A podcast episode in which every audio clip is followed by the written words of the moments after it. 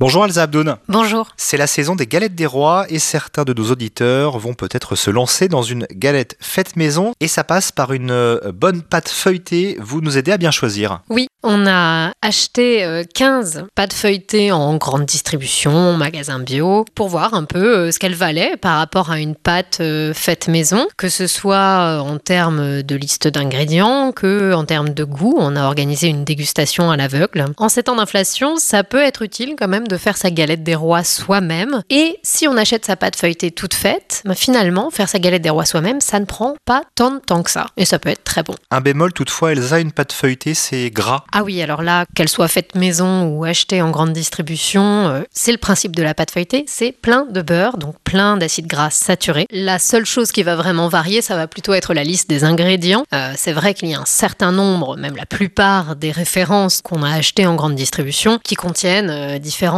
marqueurs d'ultra transformation, c'est-à-dire euh, des additifs, euh, des arômes. On a trouvé une seule, euh, une pâte feuilletée surgelée. C'est l'intérêt de la surgélation. Hein. Il n'y a pas de conservateur. Voilà, ils ont, en l'occurrence, c'est la pâte feuilletée Picard, qui ne contient que les ingrédients qu'on retrouve dans son placard et qu'on utilise quand on fait sa pâte feuilletée soi-même. Et en tenant compte de tous les critères, quels sont vos meilleurs choix? Alors, ben, c'est justement la, pâte Picard qui, qui arrive première, puisque non seulement elle n'a pas de marqueurs d'ultra transformation, d'additifs, d'arômes, elle a aussi été très appréciée. Après, ça va dépendre des exigences de chaque consommateur. Euh, on a trouvé euh, une bonne pâte feuilletée euh, Lidl qui est correcte, qui était très appréciée au niveau du goût alors qu'elle est très peu chère et qui a un avantage pour les consommateurs qui font attention à cette question, c'est qu'elle est à base de matière grasse végétale. Il y a aussi pour ceux qui choisissent leur pâte feuilletée bio, la Biocop qui arrivait avec plutôt de, de bons résultats. Voilà, donc il y avait quand même un certain nombre de plutôt bonnes références. Euh, il y en avait d'autres, par contre, vraiment qu'on recommande d'éviter. Faire sa galette des rois en choisissant une bonne pâte feuilletée, on retrouve euh, votre test et le classement complet hein, de 15 pâtes feuilletées dans le magazine Que choisir de ce mois de janvier. Merci Elsa Abdoun. Merci à vous.